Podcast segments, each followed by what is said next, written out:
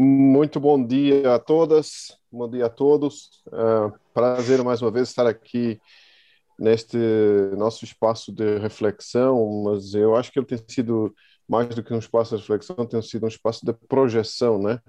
Projeção do futuro, projeção dos anseios do presente e projeção também das nossas uh, competências, das nossas uh, skills, das nossas capacidades no, no, no presente, né?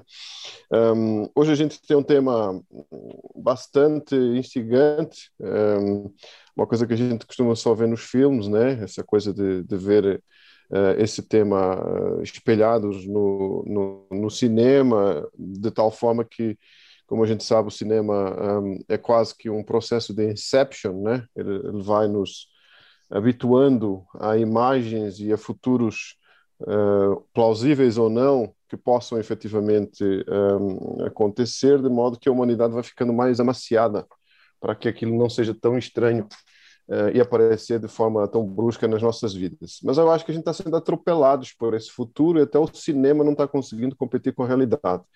Então era essa esse era um dos mitos que eu queria tratar com vocês hoje. Será verdade essa história de que a realidade se confundiu com ficção e a ficção se confundiu com a realidade? Esse é um, esse é um dos mitos para a nossa tarefa de hoje. Como diz é, uma grande atriz brasileira, é preciso ser um ator muito bom porque a realidade está competindo com a, com a, com a ficção, né? Então, é, é, nesse sentido. Bom, uh, o segundo ponto é essa esse universo que está aberto um, e que uh, a caixa de Pandora, de alguma forma, estava uh, escondida em alguns lugares uh, e ela foi aberta com este novo cenário que nós temos aqui, que é o novo cenário da, da pandemia. Na verdade, ela é um acelerador de partículas ligado ao 220 que está nos levando muito rapidamente para outros universos, para outros estágios da, da, da atividade humana das nossas empresas, das nossas atividades individuais e nos obrigando a desmultiplicar. Então, esse era um outro dos temas que eu gostaria de perguntar a vocês, é, como estamos em relação a esse medidor de aceleração de velocidade? Será que a gente vai conseguir é, juntar-se com ele nesse ponto aí? E um terceiro tema é essa coisa de saber se é mito ou é verdade que o homem hum, e a inteligência artificial eh, já estão suficientemente capazes de gerenciar e de trazer valor agregado para as nossas empresas, para as nossas atividades. Eu ouço falar muitas vezes que não, essa coisa da inteligência artificial é algo que também de alguma maneira já existe, a gente vai falar sobre ela hoje, mas ela não ajuda nada a gente hoje. Ela, ela na verdade, é, vai lá na frente quando a gente encontrar o tal movimento da singularidade e a gente conseguir conseguir se fundir com o robô, o robô se fundir com a gente, uma coisa é a mesma coisa, por aí fora. Eu queria saber de você se não, se a inteligência artificial hoje ela já entrega é, questões efetivas, se ela já entrega valor agregado e, e, e, e, distinguir essa coisa dessa confusão entre o que ela entrega hoje e o que ela pode efetivamente nos trazer no futuro. Bom, isso é só para aquecer os motores aqui um pouquinho. A gente tem tanta coisa que a gente vai poder conversar hoje com vocês e será certamente uma, uma palestra, uma oportunidade fantástica de podermos interagir convosco. Mas eu queria apresentar vocês um, muito rapidamente, se vocês me permitem. Então, uh, temos hoje como nosso palestrante, seja bem-vindo, Pietro, Pietro Bujaldon, ele é cofundador na Smart RS, uh, engenheiro de produção formado pela FEI, pós-graduado em administração de empresas pela FGV, o Pietro tem mais de 15 anos de experiência com startups de tecnologia e é cofundador do Smartest, uma startup de inteligência artificial que tem uma plataforma de desenvolvimento de chatbots. Pietro precisa nos explicar o que é isso de chatbots, tá? Porque é um negócio meio estranho esse negócio aí. E que tem tecnologia proprietária de processamento de linguagem natural. Ok, Pietro? Seja bem-vindo. Um, o nosso primeiro debatedor é o professor Eduardo Lobo Lustosa Carbal, ele é graduado em Engenharia Mecânica pela Escola Politécnica da Universidade de São Paulo, é, é mestre em Tecnologia de Reatores Nucleares pelo Instituto de Pesquisas Energéticas e Nucleares e doutor em Engenharia Nuclear pela Massachusetts Institute of Technology. É, atualmente ele é pesquisador titular da Comissão Nacional de Energia Nuclear e professor do Instituto Mauá de Tecnologia. Professor, eu vou ficar apenas por aqui. É, é grande seu currículo, então vamos, vamos ficar por aqui. Depois eu lhe peço para fazer um pouco mais sobre, sobre, sobre o seu, CV, o seu currículo. E a segunda debatedora, para pôr um pouco de pimenta nesta estrutura aqui, a nossa professora Helene Figueiredo, que é hoje professora titular da Trilha Digital Leaders, Estou uh, curiosíssimo o que é a trilha digital Leaders, Helene. Seria muito legal se você pudesse explicar para nós também aqui. E ela é professora assistente da Universidade de Anhembi, Burumbi, um, com experiência uh, em modelos de desenvolvimento ágil, formação tecnológica, projetos de tecnologia e, sobretudo, as questões ligadas a tecnologias educacionais. Bom, é uma mesa e tanto, um tema e tanto, um dia e tanto. Vamos em frente, vamos ouvir nossos palestrantes. Uh, Pedro, Pietro Bujaldon, por favor, the floor is yours.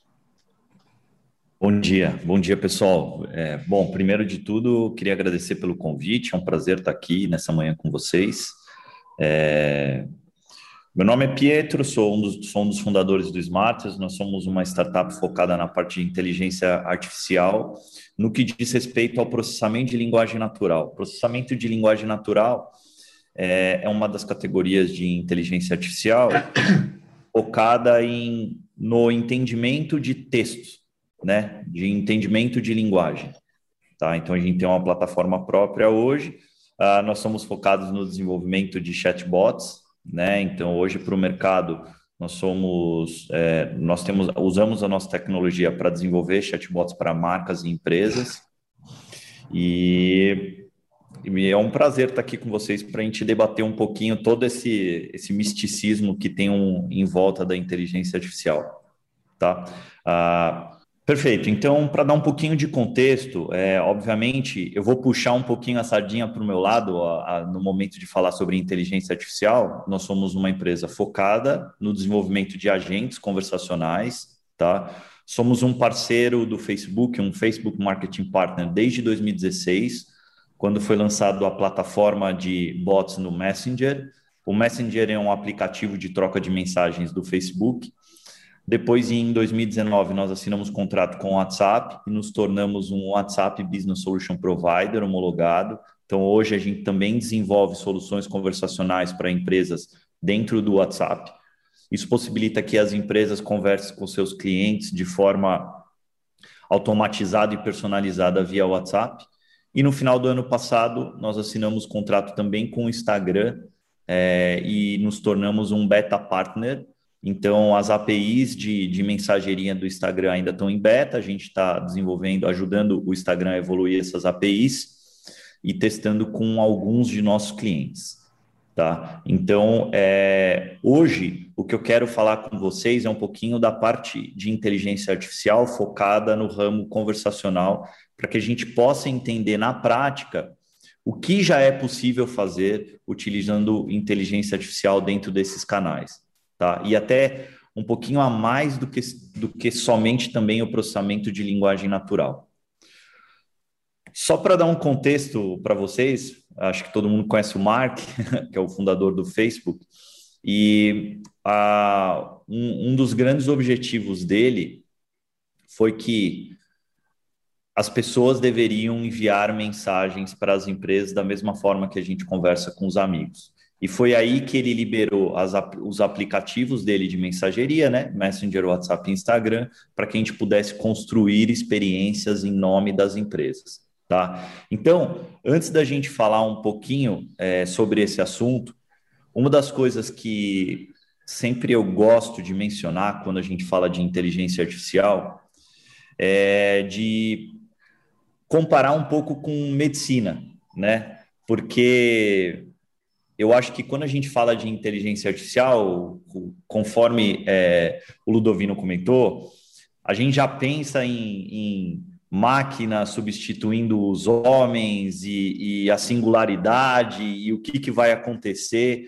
Mas nessa comparação com medicina que eu, fa que eu faço é sempre quando vocês pensarem em inteligência artificial, pensem que existem várias categorias diferentes e que muitas dessas categorias já estão no nosso dia a dia.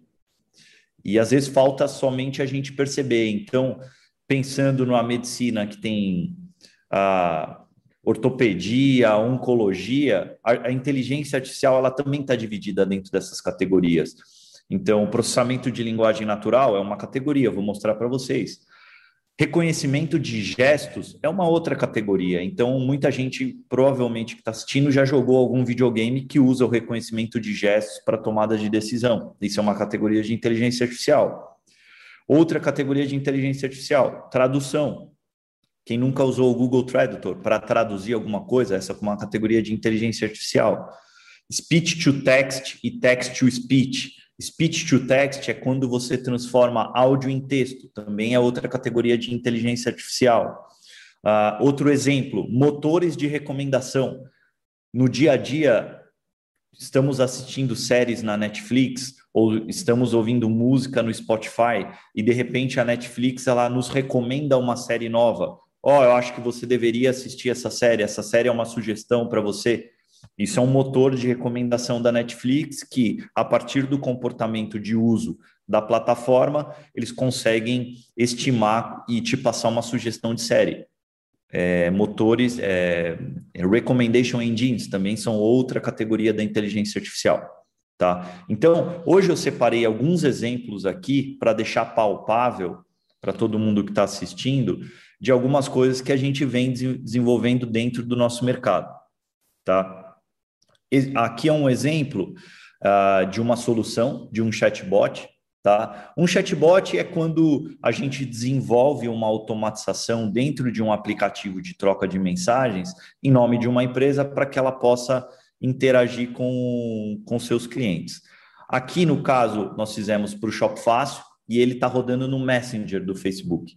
Tá? Então, quando a pessoa começa a interagir com o chatbot, ele fala: Olá, seja bem-vindo. Uh, aqui é o Shop Fácil, que é um e-commerce. E aí ele fala: beleza, agora escolha um personal shopper que você queira interagir. E a gente criou esses personagens justamente para humanizar um pouco a inteligência artificial. E aí, dentro da nossa plataforma, a gente consegue criar um fluxo guiado através de botões, carrosséis, onde os usuários podem a ver tudo o que ele pode fazer dentro desse canal. Ele pode buscar produtos, atendimento, ver status de pedido, mas ele também pode simplesmente pegar e digitar o que ele quer. Então, por exemplo, quero comprar uma cerveja. Quando a pessoa digita quero comprar uma cerveja, é aí que a tecnologia de processamento de linguagem natural entra, porque ela entende que é uma intenção de compra, ela extrai a entidade buscada, no caso cerveja, e busca nas APIs do catálogo de produtos da plataforma de e-commerce da marca. E a gente reordena é, por ordem de, de recomendação da própria plataforma e já dá parâmetros para que a pessoa possa continuar fazendo filtros. Né? Então, aqui no caso, ele escolheu uma cerveja, no caso, ele gostou dessa cerveja, ela, ele clica em comprar, então hoje já é possível fazer algumas integrações dentro da, dos aplicativos de troca de mensagem para que a pessoa possa concluir a compra dentro de uma conversa. Então, aqui, no meu caso, eu tinha dois cartões de crédito cadastrados dentro da plataforma de e-commerce, dois endereços cadastrados, e aí eu consigo, através da interação com o bot, é, fazer o, todo o meu processo de compra. Nesse texto aqui, ó, para este endereço, o prazo de entrega é de quatro dias úteis e o frete é de sete, e aí o como você prefere pagar de, de condições de parcelamento, essas informações são coletadas em três APIs diferentes e esse texto é formado de forma dinâmica, tá? Até que a pessoa recebe um, um resumo, né, do pedido, e a única coisa que ela tem que digitar é o CVV do cartão de crédito, e isso é jogado para o gateway de pagamento da plataforma de e-commerce. A gente, dentro do Messenger, não tem acesso ao cartão, né? É só um, é um template de, do final do cartão, a gente não tem o número do cartão. E esse pagamento é processado lá dentro da plataforma de e-commerce. E assim que ele é aprovado, a pessoa recebe aqui a, as informações de conclusão de pagamento. Então, aqui, gente, foi um exemplo onde a gente consegue, a partir do processamento de linguagem natural, entender o que, que a pessoa está digitando, né? qual é a intenção dela, extrair algumas entidades para que a automatização possa tomar decisão de como seguir no fluxo. Tá? Nesse segundo exemplo que eu vou mostrar agora, que é o do telefone do meio, nós utilizamos uma outra, além do processamento de linguagem natural, a gente utiliza uma outra categoria de inteligência artificial também, que é o é, speech to text.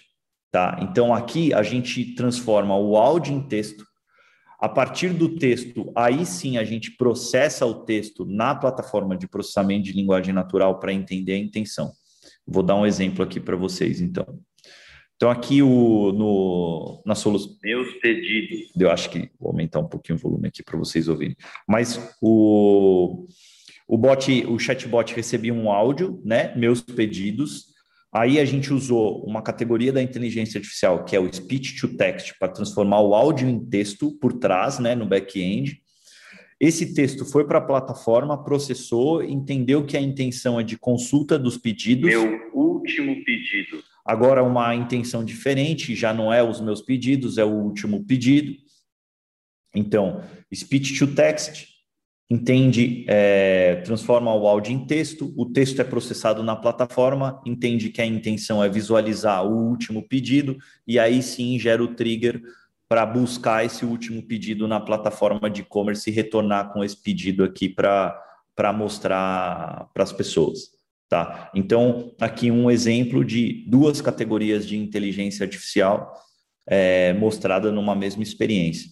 Aqui é um, um, um, eu só queria fazer um reforço agora, gente, que é justamente essa questão de a inteligência artificial está no nosso dia a dia, não está no nosso dia a dia, então a gente consegue ver que existem pitadas de inteligência artificial dentro do nosso dia a dia e que muitas delas uh, mimetizam essa parte sens sensorial nossa, né, como ser humano. Então, o processamento de linguagem natural, que é entender o que a pessoa está dizendo, ela mimetiza uma visão, uma audição, o speech to text, uma audição, reconhecimento de gesto, um movimento.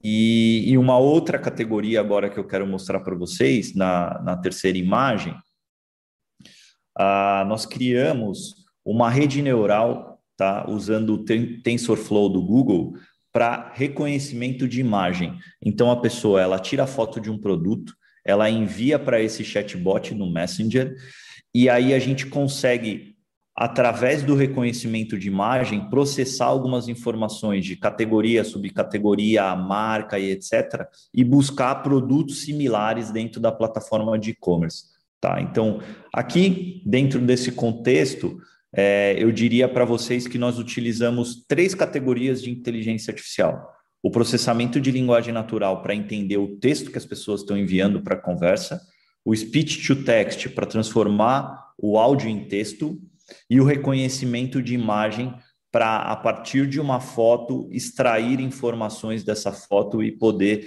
transformar isso em contexto para navegação dentro do bot. Tá? Tem eu queria mostrar para vocês agora também um outro exemplo. Deixa eu só passar aqui para o próximo. A, aonde esse também é um, é um outro varejista, né? Esse é um cliente. A, a Promart é como se fosse uma Leroy Merlin, uma Telha Norte do Peru, né? Então eles são um home center, eles vendem móveis e decoração. E aqui nós conseguimos um acesso a um beta para usar a realidade aumentada dentro do bot. Então aqui ele clicou no sofá, abriu a câmera do celular dele dentro da conversa e ele pode testar a visualização desses produtos na casa dele, para depois clicar no botão comprar, tá? Aqui o botão comprar são outras opções, né? Aqui a gente optou em não fazer a compra dentro da conversa e sim abrir esse web view, esse navegador dentro do Messenger para que a pessoa possa é, comprar diretamente da plataforma de e-commerce e ali ela vai preencher as informações dela, as informações de cartão de crédito e a plataforma de e-commerce ela é compliance com o PCI, com todas as normas de cartão de crédito para receber essas informações. O Messenger não pode receber essas informações. Um outro exemplo também aqui, pensando em um contexto de utilização da inteligência artificial, é a mistura do online com o offline, né? Por exemplo, hoje acho que todo mundo usa o Uber, usa aplicativos de táxi, né? E aí a pergunta que eu faço para vocês é: aquele carrinho que você vê no mapa chegando para te buscar, ele é real ou ele é virtual, né? Porque parece que ele é virtual, mas quando ele chega e você olha para a porta da sua casa, ele está lá. Então fica essa. Eu acho que a, a, a evolução de tudo isso faz com que a gente consiga cada vez menos separar o que é real do que é virtual. Né? Então, aqui um, um outro exemplo de, de, dessa questão omnichannel, como essa empresa ele, ele é um home center, eles utilizam bastante a questão de catálogos, né? até para gerar inspiração para as pessoas, dos móveis, dos ambientes, da decoração. E, e aí uma coisa que a gente fez de juntar um online com o offline é nós posicionamos alguns messenger codes no catálogo que quando a pessoa escaneia aquele messenger code do ambiente específico, ela já cai dentro de uma conversa dentro do bot, onde ela consegue visualizar aquele ambiente, consultar estoque dos produtos ou cada produto que compõe aquele ambiente, né? E com e com isso é, ter uma experiência mais fluida, né, a partir de um, de um canal conversacional, tá? Ah, uma outra coisa também que, que a inteligência artificial dentro de canais conversacionais é, nos ajuda bastante é otimização de fluxos de atendimento. Então, eu acho que cada vez mais as pessoas vão perder menos tempo para resolver um problema com as empresas e com certeza a inteligência artificial vai ajudar nesse processo, tá? Eu vou dar play agora nesse terceiro, só para dar um contexto para vocês, ele vai, vocês vão praticar um pouquinho o espanhol, mas o contexto aqui desse terceiro é a pessoa está ligando pro varejista para saber informações sobre o status do pedido dela. Ela fez uma compra e ela quer saber o status do pedido. Então, a URA automatizada de voz vai pedir algumas informações. Bem-vindo ao centro de serviço ao cliente de Promart Home Center. Recuerda que também pode resolver tus consultas de produtos e serviços a través de nosso chat em Facebook Messenger. Búscanos como Promart Home Center. Para información de nuestros productos, marca 1. Para información del servicio de despacho a domicilio o retiro en tienda, marca 2. Para información para consultar sobre los datos de tu despacho a domicilio o retiro en tienda, marca 1. Para otras consultas, por favor, ingresa el número de documento de identidad con el que realizaste la compra.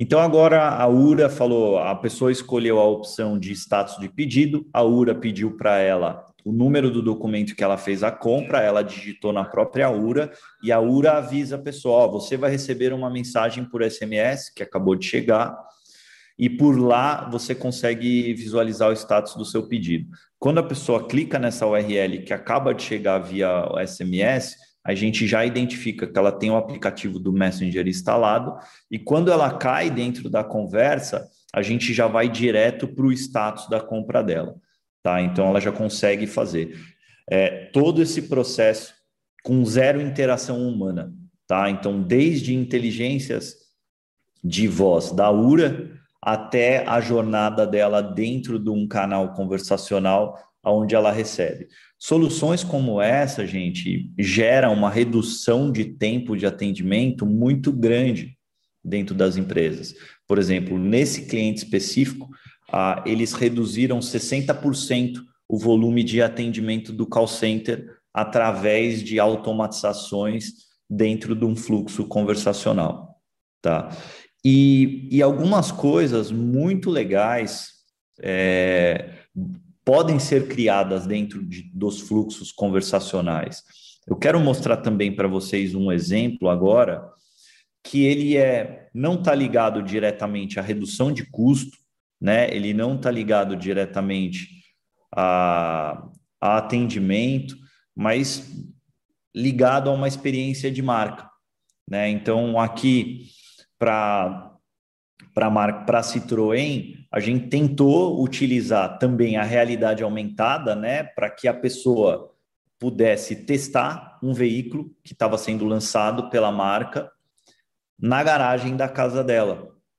Então, aqui, da mesma forma que a gente fez com, com os móveis, aqui a gente utilizou a realidade aumentada para que a pessoa pudesse ver esse carro, né? Tivesse uh, gerar o awareness, né? Gerar a consideração, o desejo do carro. Então, aqui, quando a pessoa clica, ela vai para a câmera uh, do Messenger, passa por um tutorial e consegue visualizar o veículo ali na garagem da casa dela tá? Isso através da câmera do celular. Então, um, uma outra coisa que a inteligência artificial permite é essa é justamente essa integração do online e do offline que eu comentei com vocês. Então, isso pode gerar desejo, isso pode gerar, isso pode ser utilizado para medicina, isso pode ser utilizado para estudo, isso pode, isso tem várias finalidades, né? Então, são, são coisas que ajudam nesse processo também e a, aproximar pessoas, né? Aqui no caso, a última cor que o consumidor viu do carro foi a verde, né? Então a gente consegue saber qual foi a última cor e quando a gente faz, continua essa conversa dentro do canal conversacional para que ele possa ou solicitar uma proposta ou agendar um test drive pela interação do bot, a gente já consegue trazer o carro na última cor que ele viu, porque a gente entende que ele teve interesse, né, em, em visualizar. E, e, isso, eu acho que o conversacional ele pode estar dentro do dia a dia também, para aproximar pessoas, para é, campanhas de, de experiência de marca na rua. Um outro exemplo aqui, que nós fizemos para o pessoal da, da Close Up, durante a parada LGBT de 2019, lá na Avenida Paulista, a Close Up criou uma campanha chamada Amor Livre, para que as pessoas pudessem fazer parte da campanha da marca, né? E elas iriam utilizar um filtro também com o parceiro, com a parceira, e a foto das pessoas seriam, é, seria enviada para esses dispositivos out of home da Avenida Paulista durante a parada. E aí a função do, do bot aqui na conversa era justamente falar para as pessoas, ó, você vai clicar, você vai ser direcionada para a câmera do seu celular com um filtro de realidade aumentada que esse filtro, pelo reconhecimento de imagem, e aí a inteligência artificial de reconhecimento de imagem, a hora que a segunda pessoa se aproxima, ele reconhece e ativa esse arco-íris num formato de pasta de dente. O, a, a, o objetivo da campanha é que as pessoas tirassem a foto, então aqui eu tirei com a minha esposa, e eu retornasse para a conversa para enviar essa foto, né? Então, eu envio essa foto de volta, para a solução. E aí é, a gente consegue, através de reconhecimento de imagem, ver que aquela, aquela é uma imagem, né? Participante da promoção. E aí a gente pede, aproveitando que a gente está num canal conversacional, a gente aproveita para perguntar para a pessoa se ela autoriza a utilização da imagem dela.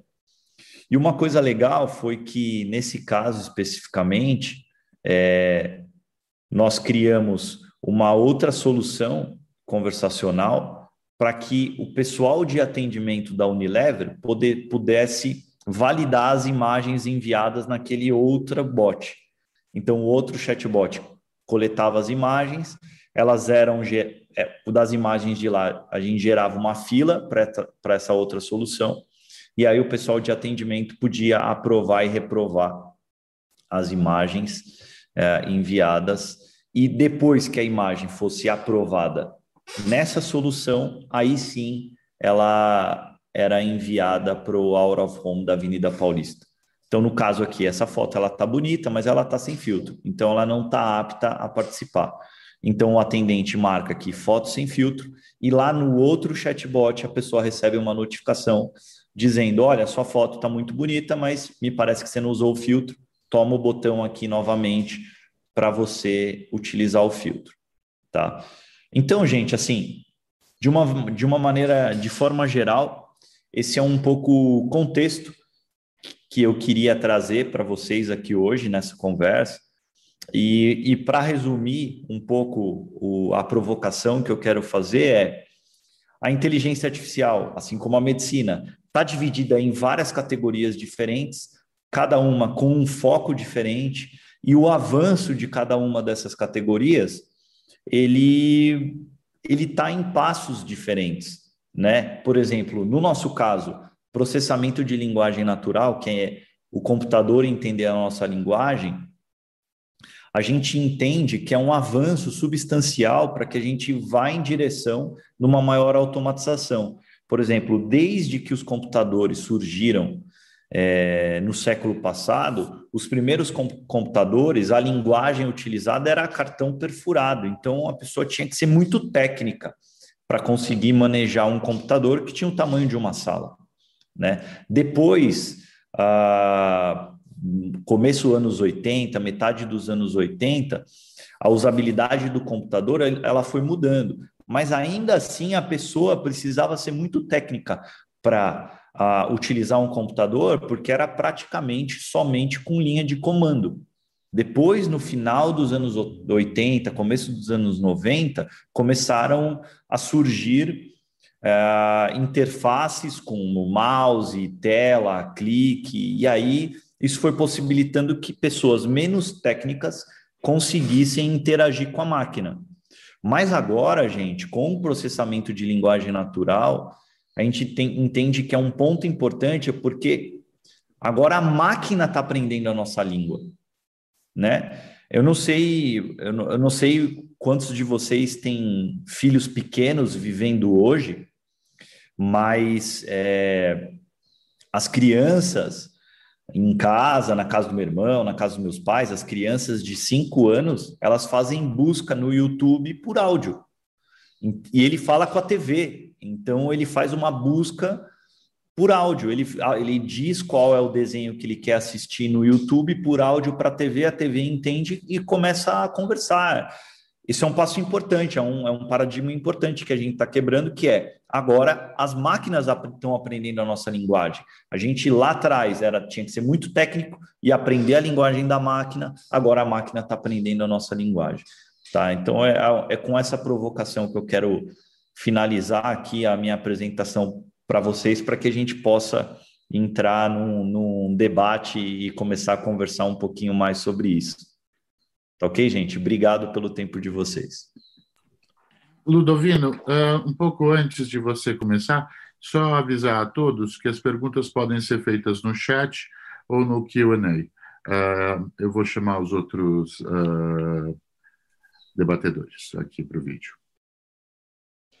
Obrigado, irmão. Pietro, fantástico você está desmistificando, na verdade, eh, e nos trazendo para uma realidade que está passando no nosso dia a dia aqui, né? No fundo, você respondeu direto à minha, à minha pergunta de que se a gente já está vivendo com a inteligência artificial, né? Um, muito interessante essa, essa capacidade de distinguir diversos tipos de inteligência, diversos tipos de aplicações que refletem diversos tipos de aproximações da realidade, né? Então, uh, uh, essa essa visão de diversas formas de apresentação, de, de estruturação, um, ela me faz talvez remontar lá atrás em 1950, quando lá no Carnegie Mellon, na Universidade de Carnegie Mellon, o, Herbert Simmons e o Alan New começaram a desenvolver a questão da inteligência artificial, né? E a ideia pelo menos por aquilo que eu pude perceber no início, era pensar como as máquinas, pensar como ser humano, as máquinas pensar como ser humano. Mas aí a gente começou a evoluir para sentir como ser humano, ser capaz de ser criativo como ser humano, se auto-aperfeiçoar, ir além desse processo numa, numa estrutura uh, gradativa. Né? Então, o que você está dizendo é o seguinte: à medida que a gente vai caminhando, a gente vai sendo envolvido sem sequer perceber e provavelmente as gerações mais novas já está acontecendo isso, com um ambiente onde essa interação e essa troca de experiência, essa estrutura fará parte da nossa vida como um todo, de forma natural. É isso que você está colocando para nós. Exatamente, porque é, quando o, o, eu acho que um grande, um grande avanço que a gente tem é e a, e a forma que eu gosto que as pessoas vejam para facilitar, né, para não ser tão técnico é a ficção ela leva a gente a pensar que é, a inteligência artificial ela chega somente quando a gente tem a, a singularidade, né? Onde a gente tem uma máquina que ela está realizando, está pensando como um ser humano e ela está realizando todas as operações como um ser humano. E o que eu gosto de trazer para as pessoas é quebra isso, separa todas as sensações humanas. Então, separa que você tem um conjunto de especialistas focado em visão computacional, né, de reconhecimento de face, né, câmera para segurança que reconhece face, reconhecimento digital. Então, são muitos especialistas trabalhando de forma separada, com vertentes uhum. em que em algum momento isso vai poder começar, a gente vai poder juntar algumas peças, mas não que existe um grupo de pessoas trabalhando em prol da singularidade. Não, cada um está trabalhando em seu nicho, né? Como a medicina que eu falei, mas que isso ajuda a gente a evoluir uhum. em conjunto. Eu acho que essa é a quebra de paradigma que a gente gosta de passar para as pessoas, né? De olhar esses detalhes separados. Fantástico. Eu queria pegar essa sua colocação para trazer é, o, o, professor, o professor Eduardo Lobo Cabral para o nosso debate e depois passar para Helene Figueiredo uh, e trazer o professor Eduardo uh, para nós aqui no sentido de nos fazer então essa essa essa passagem essa essa colocação de como é que esta inteligência uh, por detrás de todos estes processos, professor, eu sei que o senhor é expert nesta, nesta matéria, como é que essa coisa acontece, né? como é que esse como é que esse mundo que está sendo criado, estruturado, acontece, como é que ele efetivamente se desdobra nessa, nessa nova investigação, nessa nova inovação tecnológica, e também como é que isso se espraia pela sociedade como um todo, tanto do ponto de vista universitário, acadêmico, mas como se espraia pela sociedade como um todo e onde é que isso vai nos levar, efetivamente? Professor. Bom dia a todos, né? Agradeço o convite de participar dessa, dessa mesa inovadora. É, eu gostaria de começar falando um pouco sobre o histórico da inteligência artificial, porque é uma, é uma coisa bastante interessante, é bastante curioso. O, a inteligência artificial ela teve início na década de 1940. Começaram a surgir as primeiras ideias de implementar algoritmos de inteligência artificial usando computadores. Só que nada funcionava. Antes de 2010, a única coisa que realmente funcionou, que teve alguma aplicação, foi a capacidade de reconhecer dígitos em cartas para verificar CEP, então, foi feito um trabalho lá nos Estados Unidos, onde alguém aplicou uma, um, um, método de inteligência artificial que conseguia reconhecer números de CEP nas cartas. Mas isso foi a única aplicação útil de inteligência artificial antes de 2010. A partir de 2010, entre 2009 e 2012, teve uma explosão da inteligência artificial. Aí sim é que a gente pode dizer que realmente as coisas começaram a funcionar. E por quê, né? Por que, que de repente, passou-se lá é, 60 anos ou 70 anos, a coisa patinando, patinando, patinando, e de repente, pum, explodiu. Né? Foram basicamente duas razões. Foi o aumento da capacidade dos computadores, principalmente de memória, e também o surgimento de alguns hardware específicos, que são as placas de vídeo, que a gente chama de GPU, Hoje em dia tem essas GPUs que nem fazem mais vídeo, eles só fazem processamento de inteligência artificial. E o grande fabricante dessas GPUs, quem criou essas coisas foi a NVIDIA, né, que a gente tem nos computadores essas placas de vídeo. Obviamente que essas placas de vídeo, essas GPUs, não vou chamar placa de vídeo, utilizadas em inteligência artificial não estão no nosso computador, porque são equipamentos muito caros. Então, uma principal razão foi esse, o aumento da capacidade de memória e de computação dos computadores. E outro fato que gerou também essa explosão da inteligência artificial foi a quantidade de dados disponíveis na internet. Então, isso, só para ter algum, alguns números, né, isso é impressionante. É, hoje em dia, a gente tem mais cerca de quase 5 bilhões de pessoas conectadas na internet são gerados 2,2 milhões de terabytes. O que é um terabyte? É 10 a 12, é 10 elevado a 12 bytes por dia. Existe hoje 40 bilhões de terabytes armazenados de dados no mundo, né? Ou seja, a gente tem uma inundação de dados. Estima-se que em 2025, que está daqui a alguns anos, vai ter mais 175 bilhões de terabytes de dados no mundo capacidade de memória para guardar esses dados cresce de 20 a 40% ao ano. A informação armazenada dobra a cada 20 meses. Né? Então, a quantidade de dados é gigantesco. E, os, as, e as empresas que desenvolvem sistemas de inteligência artificial usam esses dados que estão disponíveis na internet. E o curioso é que essa explosão de dados só está no começo. Por quê? A internet das coisas mal começou. Então, quando o 5G realmente estiver implantado, as máquinas ou os aparelhos domésticos se tornarem inteligentes, aí sim a gente vai ter uma explosão muito maior de dados. Eu acho que a gente ainda nem está preparado para isso. A gente vai precisar de novos hardwares, novas técnicas e principalmente recursos humanos. Né? A gente não tem hoje em dia recursos humanos suficiente para lidar com esses dados. É muito pouco. Né? Na verdade, as pessoas que se formam com conhecimento nessa área, que o pessoal também chama ciência de dados, é, é mais usado o nome ciência de dados, eles têm um mercado de trabalho muito grande. Por quê? Porque isso falta muita gente. E as aplicações de inteligência artificial, como é, ressaltou o Pietro, estão no nosso dia a dia atualmente. Tem os chatbots, tem os sistemas de recomendação. Quando a gente vê algum programa na Netflix, ele sugere para a gente um filme, uma série. É, então, tem aplicações de inteligência artificial no nosso dia a dia que a gente nem percebe que está sendo usado. Né, que a gente está, isso é inteligência artificial.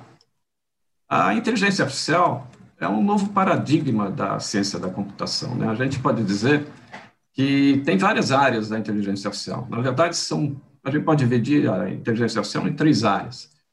Seria a inteligência artificial clássica, que é essa que começou lá nos, na década de 40, 1940.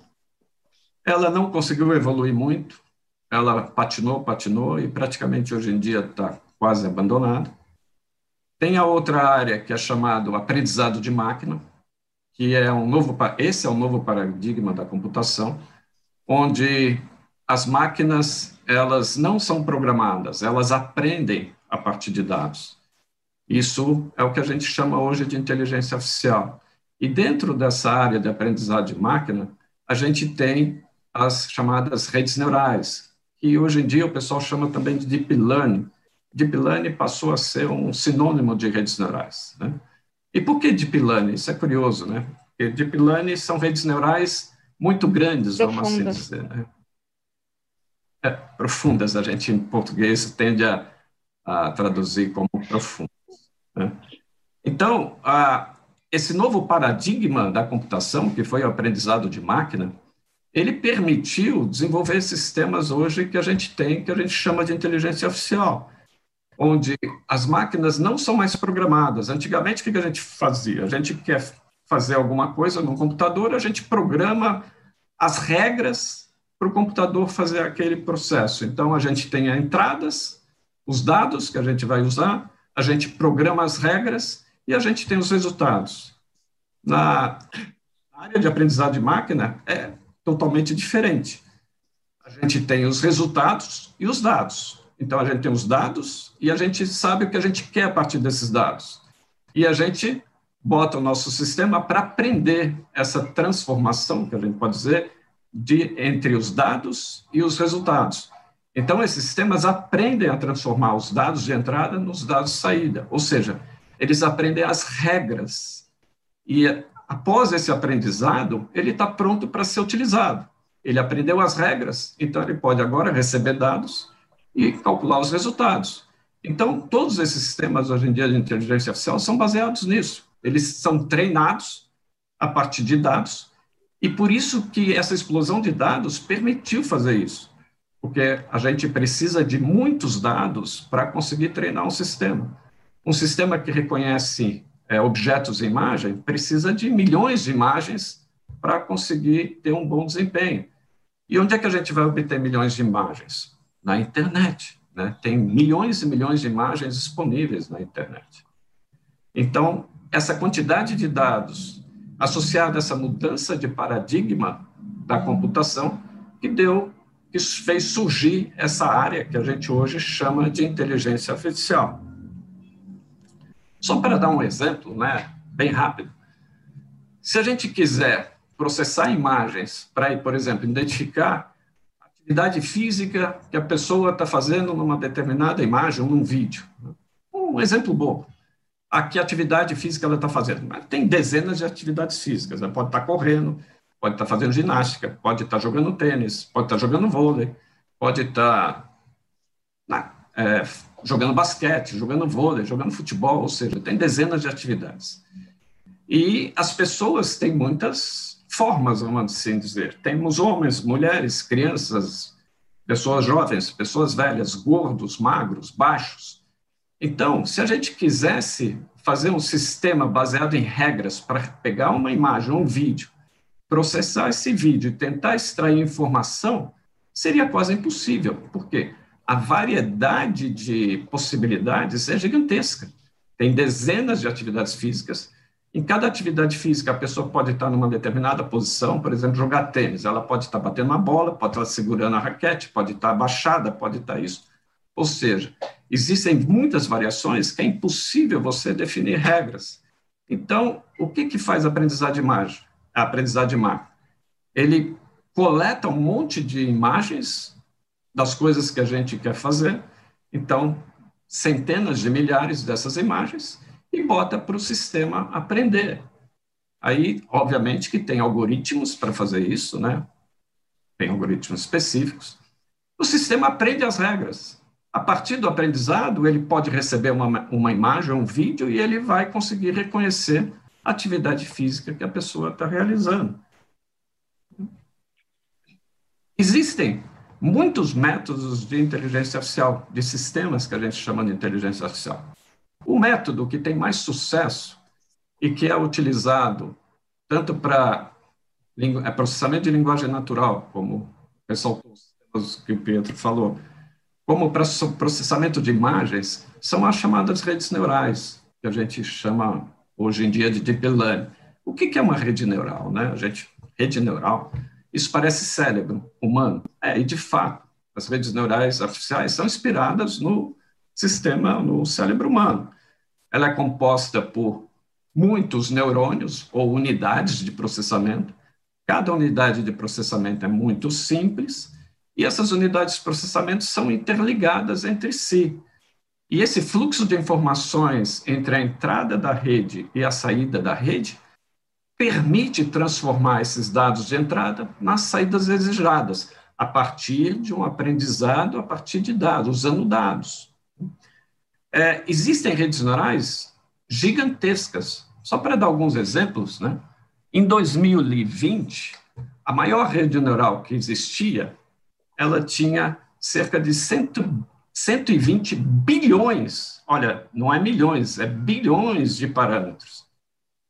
Era uma rede da Microsoft, ela desenvolveu essa rede para processamento de linguagens naturais, 120 bilhões de parâmetros. Só para dar uma comparação, o cérebro humano ele tem 80, cerca de 80 a 100 bilhões de neurônios e cerca de 150 trilhões de sinapses. Então, os parâmetros de uma rede neural, a gente pode fazer uma analogia como sendo as sinapses. Então, essa rede que a Microsoft desenvolveu em 2020, ela tinha 120 bilhões de parâmetros que a gente pode comparar a 100 trilhões de sinapses do cérebro humano, 150, alguma coisa assim. Isso é muito, né?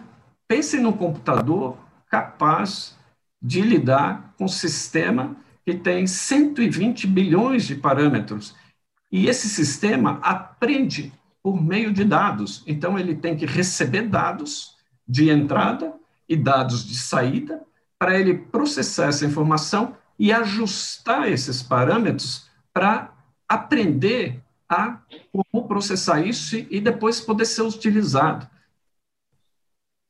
Curioso, agora é interessante. Em 2021, o Google conseguiu é, criar uma rede neural, pasmem, com um trilhão de parâmetros. Olha, um trilhão. O que, que é um trilhão? É 10 elevado a nona, ou seja, a capacidade computacional para armazenar esse sistema, para fazer treinar uma rede neural que tenha um trilhão de parâmetros, é gigantesca. Obviamente que no Brasil a gente não tem essa capacidade. Né? Quem tem essa capacidade são essas empresas, Google, Microsoft. Isso é até é uma coisa é, ruim para o país, né? porque eles estão evoluindo tanto lá fora e cada vez mais a gente está ficando para trás, que a gente não tem condições de competir com essas empresas. Né? Então, é só para dar um exemplo, né, que as redes neurais, que são os motores dos sistemas de inteligência artificial hoje em dia, que são as coisas que realmente funcionam, elas estão se aproximando do cérebro humano, em termos de números de parâmetros, mas, obviamente, elas estão muito longe de fazer o que o cérebro humano faz. Isso, isso é uma utopia ainda, pensar que a inteligência artificial vai dominar o homem. É, a gente está muito longe disso. Mas hoje em dia, uma, uma das aplicações mais interessantes de inteligência artificial é, são as atividades criativas. As redes neurais conseguem realizar atividades criativas. Então, até algum tempo atrás, a gente pensava que, não, não, a inteligência artificial não vai passar o homem, porque o homem tem capacidade de criar. Esses algoritmos não têm capacidade de criação. Hoje tem. Então, hoje, a gente tem capacidade, essas redes neurais têm capacidade de criação tão boa quanto a do ser humano. Isso é impressionante. Eu posso, posso compartilhar algumas coisas aqui só para mostrar para vocês o que que o que, Sim, que é claro. Pode compartilhar o botão verde aqui embaixo. Share sim, sim. Olha, esse esse site aqui chama This person does not exist. Ou seja, essa imagem dessa pessoa, essa pessoa não existe. Ela foi criada por uma rede neural. Se a gente clica, é, a gente clica na imagem, ela cria outra. Aí, essa pessoa não existe. Isso foi criado por uma rede neural. Então, ó, essa também não existe. Ou seja, toda vez que a gente dá um clique nesse site, a gente cria uma nova pessoa ou uma pessoa, uma imagem de uma nova pessoa é mostrada e a imagem dessa pessoa não existe. Essa pessoa não existe, mas foi criada por um sistema de inteligência artificial. E observem a qualidade dessas imagens. A gente pode ver os pelos, os cabelos, os fios de cabelo, rugas, né? Não dá para dizer que isso não existe. Uma outra coisa muito interessante, em 2018, é, um grupo de artes da França chamada Óbvio, isso foi em 2018, ele criou um quadro, esse quadro que está aqui na imagem, e esse quadro foi vendido ah, só uma curiosidade, olha a assinatura do quadro, é uma equação. então, no lugar do, do nome do pintor, tem uma equação. É, esse quadro foi vendido na Casa de Leilões Christie, em Londres, por 437 mil libras. E foi um quadro criado por uma rede neural. Hoje em dia, as redes neurais têm capacidade de criar qualquer coisa. Ela pode criar música, ela pode criar vídeo, ela pode criar basicamente qualquer coisa. E até tem um problema, né? Eu vou interromper aqui o compartilhamento. Existe até um problema ético, né? Que essa, esses métodos de inteligência artificial, capazes de criar coisas, elas podem colocar uma pessoa qualquer falando qualquer coisa. Então, ela pode criar um vídeo de um político falando absurdos. Isso, obviamente, vai ter impacto. Então, é um problema ético hoje em dia, aplicações de inteligência artificial. Esse tipo de aplicação criativa da inteligência artificial. Então, eu queria só apresentar aí um pouco do contexto da área de inteligência artificial, né? E, e concluindo que o avanço da inteligência artificial ou o limite da inteligência artificial, hoje em dia já está associada à criatividade humana. A gente pode, hoje em dia, desenvolver qualquer coisa baseado em inteligência artificial. Qualquer coisa. Desde que a gente consiga coletar dados suficientes para fazer aquele sistema aprender. Obviamente que coletar dados dá muito trabalho, é muito caro, porque você às vezes tem que rotular os dados, tem que dizer o que, que aqueles dados significam. Então, isso pode dar muito trabalho. Mas, se a pessoa está disposta a gastar dinheiro, ela pode desenvolver qualquer coisa baseado nesses sistemas de redes neurais, ou seja, as redes neurais, né? Então, acho que só queria mostrar um pouquinho aí da situação atual da área de inteligência artificial. Professor Eduardo, um, fantástico, me, me, me abriu um novo horizonte e, sobretudo, me deixou impressionado com a questão dessa, um, é, digamos, é, constatação da capacidade de, por exemplo, da criatividade como um dos elementos desse, desse, desse menu que o Pietro tinha trazido para nós também inicialmente, que o professor nos, nos, nos, colocou tão bem, de desenvolvimento da própria inteligência artificial. Então, na verdade, o que o professor nos está dizendo é o seguinte, daqui a pouco a gente vai ter uma espécie de índice de maturação da inteligência artificial versus aquilo que é a inteligência humana e que nos vai dizer uh, quanto estamos próximos em relação a cada uma dessas coisas. Para mim, a criatividade era algo que estava lá na frente. O senhor está nos dizendo que ela já está aqui conosco hoje, é isso? Então, essa inteligência já está conosco aqui. Um, é, isso, isso, é, isso é muito interessante e eu queria então fazer a ponta agora com a professora uh, Helene Figueiredo e acho que ela vai nos trazer certamente a visão de como isso se aplica à educação, como isso se aplica ao novo mundo eh, que a gente está trazendo aí, desse problema que o professor trouxe também, que eu acho que é talvez um dos gargalos que a gente precisaria de trabalhar sim, que é a demanda permanente por esses, essas novas capacidades, esses novos skills profissionais. O Instituto Capoc está virado também para um pouco para, esse, para, essa, para essa questão e como a gente responde para preparar nossos jovens para o futuro, né? Como é que a gente tá fazendo esse, pode fazer, fazer esse trabalho?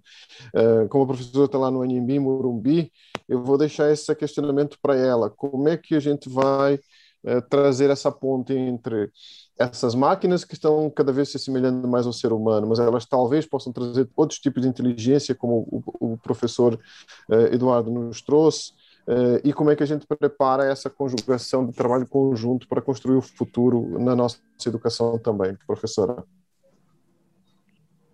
Muito obrigada pela palavra, Ludovino. É, eu vou responder ao seu questionamento falando no contexto da da educação e depois eu vou contradebater os colegas, tá? É, fazer algumas perguntas aos dois colegas.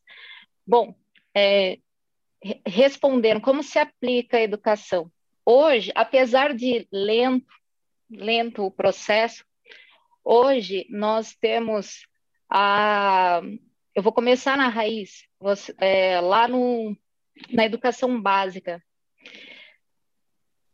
Hoje nós temos a nova BNCC, né, que é a Base Nacional Curricular, que propõe que propõe um, um, uma linha desde o ensino médio de formação profissional para os nossos adolescentes a partir dos 15 anos. E é inclusive nessa linha que eu trabalho na trilha Digital Leaders, de liderança digital, que tem uma formação em tecnologia digital, informação de líderes digital.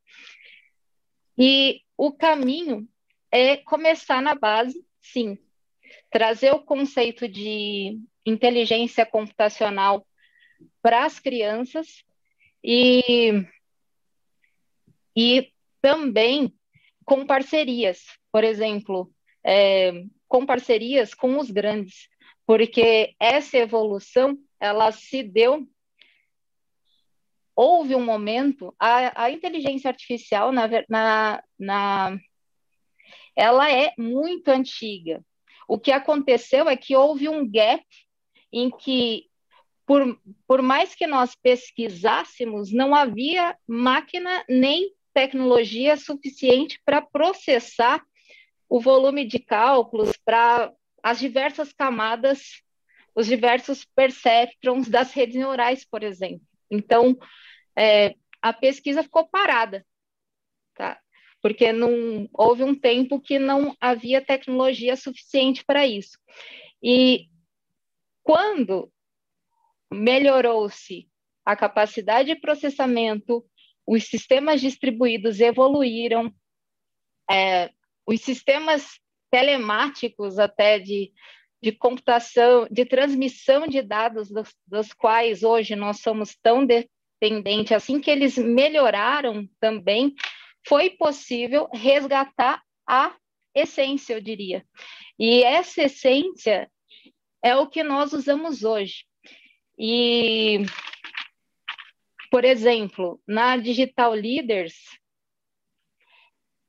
nós temos uma parceria com a AWS em que a gente usa toda a tecnologia dos serviços em nuvem e de processamento computacional da própria da própria Amazon, que é um, uma outra poderosíssima, né?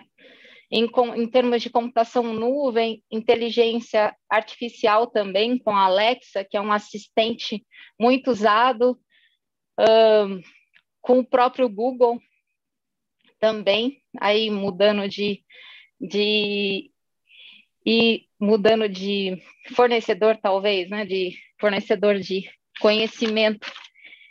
Uh, e a premissa que eu quero é, que os dois debatedores colocaram, que eu quero partir, é um conceito, é de um conceito computacional, do qual nós discutimos muito e que talvez, talvez não, seria o fio da meada para a gente evoluir e solucionar esses, esses problemas, uh, que é o conceito de dividir para conquistar. Por exemplo, o Pietro, ele falou que são usados são usados várias APIs, vários componentes, talvez, para ficar mais fácil, vários pequenos programas que se integram e utilizam tecnologias distintas que vão em linhas de inteligência artificial distintas, tá? Como assim? Por exemplo, quando nos exemplos que ele citou, que foram maravilhosos, ele falou da integração com a realidade aumentada e entra em outra linha que ele mencionou brevemente, que é na linha de visualização de dados, que entram as redes neurais artificiais profundas, entra as redes neurais convolucionais nos bastidores para processar a imagem. E, e todo esse contexto são é um contexto extremamente complexo, de muito processamento, porque à medida que você aumenta tecnicamente o número de camadas, você aumenta a complexidade dessa rede, você vai ter um processamento muito maior. Uh, quando ele falou de processamento de língua natural, que por sinal é uma área que eu adoro, que eu amo. É, nós temos várias outras técnicas também, porque a gente pode usar fuzzy, a lógica fuzzy, a gente pode usar algoritmos, os algoritmos Navy Bayes, né, o Navy Base, baseada em redes bayesianas, rede de Bayes. Podemos usar SVM e, por aí, destrinchar uma série de, de outras soluções.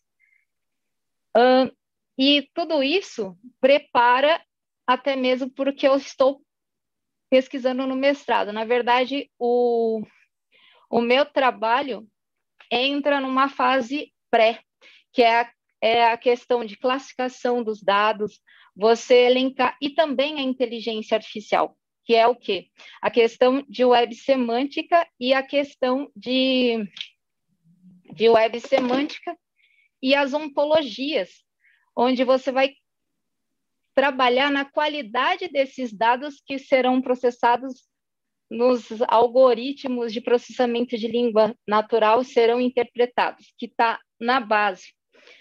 E, e só aí nós temos um outra, uma outra categoria de inteligência artificial que nem foi mencionado. Uma categoria em que você vai é, preparar esse dado, classificar, também tem a questão de clusterização, de classe, enfim, todo o universo dessa preparação que vai pre melhorar a acurácia, vai, vai melhorar o nível de assertividade desses algoritmos. E também é área de estudo da inteligência artificial. Então, uh, existem existe um, novos universos e a premissa é dividir para conquistar. Então, vamos pegar esse problema e dividi-lo em partes, em áreas menores, porque fica mais fácil da gente conseguir chegar numa solução viável. E, e daí eu vou até puxar agora sardinha para minha linha de pesquisa, para as minhas disciplinas na EMB. Como fazer isso? Com planejamento, aplicando, sim, né, eu vou usar outros termos da nota, da moda, né? Metodologias ágeis, por que não? Vamos pensar por partes, é, pensar de uma forma em que proporcione liberdade na atuação e o planejamento aconteça. E a inteligência artificial, o Pietro ele comparou a medicina, que tem várias especialidades. Sim, isso acontece. E não só acontece, como a própria inteligência artificial, em conjunto com a medicina e a biomedicina, gera uma outra, uma, um outro universo, uma outra ramificação quando a gente fala no universo da inteligência artificial, dos classificadores e até os sistemas médicos e biomédicos, que, que é, por sinal, o, o contexto em que o meu mestrado está envolvido. Porque nos sistemas médicos utiliza-se muita inteligência artificial, principalmente no que tange a, aos sistemas de prontuários, prontuário eletrônico, os padrões para prontuários médico eletrônico. E existem diversas tecnologias da área médica, que são até os, os COS biomédicos, que usam ontologias, usam algoritmos de inteligência artificial a serem é, já estão em partes muito bem desenvolvidos e tem ainda um universo a ser descoberto. Bom, com relação a. Ah, isso sem contar biometria, algoritmos genéticos, que também tem sua participação aí da inteligência artificial, análise de sentimento, que caminha em conjunto com o processamento de língua natural, quando você escreve, ah, o que o, o cliente escreveu, digitou, é uma menção. A gente começa, é isso é um argumento positivo, esse é um argumento negativo ou ele está neutro? A, todo o processamento em si, a o contexto da inteligência artificial também é utilizado nessa questão. Uh, uma característica que eu percebi também nos chatbots, do, principalmente o primeiro exemplo citado pelo Pietro, a, as personas, diferentes perfis. Então, o, o cliente, ele usa o chatbot, ele escolhe o perfil que está mais adequado e combina, né? Dá um match, vamos dizer assim, no perfil que mais combina com ele, e esse algoritmo já vai seguir uma linha de inteligência artificial uh, apropriada naquele sentido da aplicação, o que é fantástico, porque é o caminho é o melhor caminho para você tender a uma personalização, porque há um desafio muito grande. Você deve desenvolver um sistema para o todo que atenda o maior número, o maior público possível e ao mesmo tempo ele tem que ser customizado, personalizado para atender as características, a, as dores, né? Solucionar as dores, que é um termo que a gente usa muito na UX UI, que também está cada vez ligada à inteligência artificial daquele cliente. O, a volta, eu fiquei encantada com a relação com a realidade aumentada, que é outra linha de pesquisa apartada em alguns momentos da inteligência artificial. Imagina, ah, eu quero quero mobiliar a minha casa, eu fixo a câmera do meu celular naquele móvel e consigo projetar a visualização pela tela do celular desse móvel como ele ficaria na minha casa ou o carro na minha garagem. É simplesmente fantástico, fantástico, fantástico. Speed to test, test to speech. Tá? Tecnologias que são da inteligência artificial, artificial que são inclusivas. Inclusivas ainda, tem um aspecto de acessibilidade. Né? O speech to test para as dificuldades de interação com relação a, ao texto. Então, eu falo para que seja transformado em texto e torne possível a interação. É inclusivo porque é um contexto que traz, como foi bem dito, as crianças para esse universo. E o inverso também é perfeito. Speech to test. Então, eu, eu, não, teste to speech, eu digito que, por exemplo, e um deficiente auditivo é permitida interação de um deficiente auditivo. Então, uh, percebamos todo esse contexto que só tende a crescer. Tende a crescer e é um, um nós temos desafios, um desafio muito grande aí, vários desafios, tanto na, na questão de formação, quanto na questão de incluir, porque é inevitável. Ao mesmo tempo que a gente automatiza muito, ó, reduziu o número de chamadas em 60% no, na central de atendimento, mas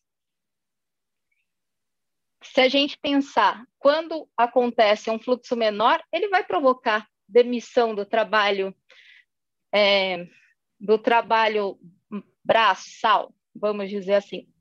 Outra categoria que entra inteligência artificial, RPA, processos automatizados por robô. E, e esse, sim, ele tende a eliminar os trabalhos que são mecânicos. E no, isso, para o contexto educacional e o contexto é ruim, em partes, vai ter o copo vai ter aquela vai ter aquela questão, o copo meio cheio ou meio vazio? Tem a visão positiva e a visão negativa, a visão otimista e a visão pessimista. A visão otimista. Tudo isso, é, todo esse contexto é premissa para a gente continuar e incentivar o aprendizado da tecnologia e contextualizar o público e principalmente a, as, os nossos estudantes de uma linha numa linha geral nesse contexto da tecnologia e sim da inteligência artificial. Eu vejo como um caminho inevitável. Por quê? Concordo. A máquina jamais vai substituir o homem, desde que o homem se alinhe a essa tecnologia e sinta-se parte dela. Porque é o próprio homem que vai. Agora, se a gente se acomodar, e a tendência é sim causar desemprego, e infelizmente faz parte do jogo, estamos aí para minimizar essa situação. Professora, grato aí pela, pelas suas reflexões. Eu vai ser difícil tocar todos os temas que você tocou, porque foram foram foram muitos, foram vários a sua estrutura. Mas eu queria pensar um especial, essa coisa do jogo do War. É, dividir para conquistar do Montesquieu, né, do, do, da nossa da nossa política do, do passado, né?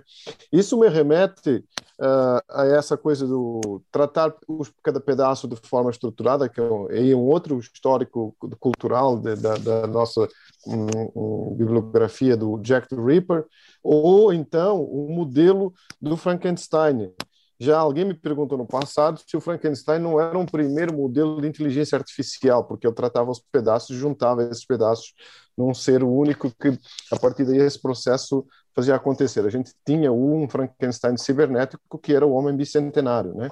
Então, ele é, acaba sendo também uma forma de inteligência artificial nesse sentido, né? Bom, isso colocado, nós temos aqui essa provocação da professora eh, Helena em relação a vocês dois, ao Pietro e, e ao Eduardo também, eh, no sentido de esse, essa estratégia de dividir para conquistar, essa única forma de fazer isso acontecer, ou tem outras formas de fazer isso acontecer? E qual é a penetração disso na, na sociedade? E depois eu queria abrir, então, irmão, para as nossas perguntas eh, aí no Q&A, e também para que você, Ricardo, o Irã e todos, o, o, Bernardo e os demais que estão no call possam fazer algumas perguntas. Por favor. Nós já temos três perguntas para o Q&A, mas vamos ouvir os professores, o, o Pietro e o professor Você Cabral. não quer fazer já as perguntas e todos respondem numa rodada? Ah, pode ser. Então, vamos lá. É, vamos aproveitar e já vou fazer as três perguntas que temos aqui. Se vocês puderem uh, tomar nota. A primeira pergunta é: o lixo virtual é considerado um problema grave? Eu não sei, eu imagino que o, o Rafael Pereira, que foi quem fez a pergunta, esteja falando da questão do, da qualidade de dados, né? O, o Wagner Denis, ele faz uma pergunta, eu vou falar do, do Wagner primeiro, porque a, do, a, a primeira que foi feita aqui do Antal é mais longa, o Wagner Denis faz a pergunta de a inteligência artificial deve ser voltada ao serviço, a serviço do, ao serviço do ser humano ou substituirá as decisões humanas no futuro? E o Antal faz uma provocação, mais do que uma pergunta, bastante uh, bem formulada aqui, eu vou ler, porque eu não vou tentar resumir, não. Ele diz: Olha, eu ouvi sobre a, a inteligência artificial sendo criativa e inovadora. Nunca vi isso, apenas o poder de processamento massivo a partir de dados pré-existentes. Não percebo a geração de um rosto humano ou a transformação de áudio em texto e vice-versa como manifestação de inteligência. Acho que a, a inteligência artificial talvez surja o dia em que produzir modelos como os que compõem a física quântica, a relatividade geral, ou o real ah. mecanismo por detrás de processos de câncer, que é totalmente desconhecido até hoje. Então, Antal coloca a barra aí mais para cima. Eu vou uh, também fazer uma, uma brincadeira aqui em cima da questão do Antal, uh, que é a questão da inteligência, uh, que, da questão criativa, né? Eu, eu trabalho, minha formação, meu doutorado é feito numa, num programa bastante transdisciplinar na PUC de São Paulo, que é o programa de tecnologias de inteligência e design digital, e lá a gente tem muita gente que veio da arte, né? Uh, inclusive a minha orientadora, Lúcia Santaella, é uma pessoa que estuda bastante a questão da arte, e eu diria que se é arte ou não, a gente tem ainda um longo debate, porque a melhor resposta que eu uh, ouvi até hoje da, do debate uh, da arte é que a arte depende da intenção do artista. Então, é arte se o artista disser e quiser que seja. E essa é uma definição muito interessante, porque leva ao problema da consciência. Né? Mas temos aqui três perguntas, duas perguntas, na verdade, a do Rafael, temos a pergunta do Wagner Denis, eh, que é mais provocador do futuro, e a contestação aqui do Antal, além da pergunta do, do Ludovino, bastante assunto aí acho que, Ludovico, vamos fazer pela ordem, né? Do, começamos pelo Pietro, né? Sim, eu ia pedir a gentileza, nós temos o nosso timing, eh, o Irã já vai estar nos dizendo daqui a pouco que daqui a uns sete minutos deveríamos terminar, então, eh, por gentileza, a vossa, a vossa é. sincretude. Perfeito, perfeito. Vou passar um pouquinho pelas três, tá? Eu acho que a questão da evolução da inteligência artificial é ah, ela precisa aprender a engatinhar para depois aprender a andar. Tá? A inteligência artificial é uma criança, né? Se a gente for comparar a quantidade de nós que o professor Eduardo falou do Google e o do cérebro humano, a gente vê que eu acho que o, a, o nível que a inteligência artificial hoje está, talvez seja de uma criança de cinco anos, né? Então eu acho que é, é um pouco isso para a gente chegar lá em, em, em, alguma coisa mais complexa, eu acho que tem que. Não existe elevador, acho que é escada, degrau por degrau. Uh, sobre a quantidade de lixo, eu, eu, eu acho que também uma das coisas que ajudou bastante lá em 2010, 2011, o, o crescimento da, da inteligência artificial foi a quantidade de dados, mas também a, a, a capacidade da gente trabalhar com, com com um banco de dados não estruturados, né? Você trabalhar o Big. Data com um banco de dados não estruturados. Antes, eu acho que para trás disso era Excel, SQL e, e aí depois agora a gente tem bancos de dados não estruturados, então possibilita a gente fazer uma análise de dados muito grande. Obviamente, isso gera muita quantidade de dados e às vezes dados sem qualidade mesmo. É, como tratar isso, eu realmente não, não consigo opinar muito. Eu vou passar a palavra para meus colegas. Professor Cabral. Bom, é, começando pela primeira pergunta, lixo virtual, né? o que alguns podem considerar lixo, outros podem considerar ouro. Depende do que você consegue extrair desse lixo. Né? Então, o, o esse lixo pode tomar informações muito importantes se você tiver algoritmos que consigam extrair essas informações. E hoje em dia, isso é possível. Existem sistemas que vasculham a internet atrás de informações. Se você quer criar um, um novo sistema de inteligência artificial, por exemplo, eu tenho um exemplo. Eu tenho um aluno que quer, que está desenvolvendo um sistema para analisar estadio de plantação de feijão identificar qual a situação, qual a, o estado de uma plantação de feijão. Ele não tinha dado, ele estava perguntando, não vou conseguir fazer porque eu não tenho dado. Aí eu falei, procura na internet. Aí ele começou a procurar na internet vídeos de fazendeiros que fazem, filmam a fazenda dele, a plantação dele, e postam na internet. E pasmem, ele achou tanta coisa que não conseguiu lidar com tudo. Então ele teve que selecionar alguns para conseguir trabalhar, porque tem tanta coisa, é um universo infinito. Então, o que é lixo para uns, para outros pode ser informação valiosa. É, a terceira pergunta, eu vou pular para a terceira, depois, se der tempo, eu respondo a segunda.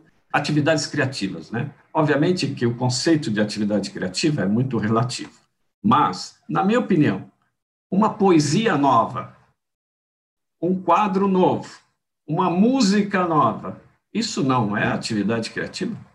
Para mim é. E as redes neurais hoje em dia conseguem fazer isso. Ela consegue criar uma poesia nova, consegue criar um romance novo, né? que nunca foi escrito. ela consegue criar uma música que nunca foi composta. Ela conhece, consegue criar um quadro que nunca foi desenhado. E não para por aí, tá, gente? A gente pode pensar em qualquer coisa. É, obviamente que esses sistemas têm que ser treinados. Mas depois que eles são treinados, eles são capazes de fazer coisas que a gente nem imaginou que seria possível. Obviamente que isso não é inteligência, é um algoritmo matemático. Né? A gente sabe como isso funciona. Isso é um programa, é um algoritmo matemático, a gente sabe o que está lá dentro. Mas o resultado final é uma atividade criativa. Não, não podemos deixar de falar que é uma atividade criativa. Né? E quanto à segunda questão, serviço ao homem vai substituir o homem?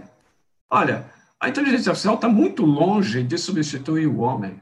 É, a inteligência artificial está muito longe de ter consciência. O, o, que difere o homem desses sistemas é consciência. Né? Ninguém sabe como o que é consciência, como dar consciência para uma máquina. Isso, isso ninguém sabe. Isso é mais na filosofia do que em qualquer outra coisa. Então, a inteligência, as máquinas nunca vão se transformar em homens.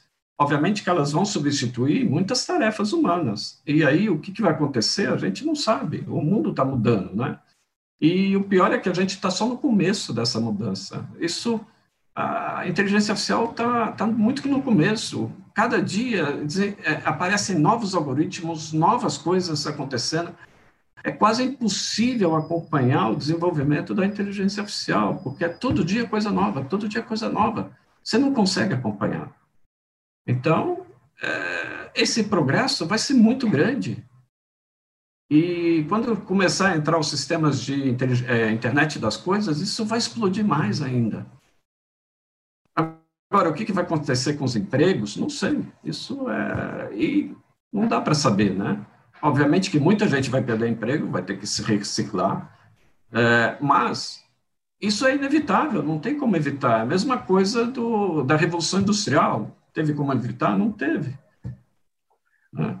A gente não está pra... fazendo carroça se aparecer um carro, né? Vamos passar a palavra para ele, para a gente fazer um fechamento. Depois a gente tem mais uns minutinhos aqui, porque vai ter uma, algumas perguntas aqui pessoais, imagino que alguns temas, a gente faz o um encerramento logo após a fala da, da Eliane, a gente, dá, a gente faz uma lambuja depois. Vamos lá, Elaine.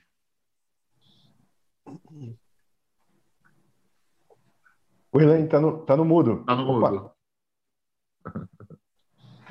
Desculpa.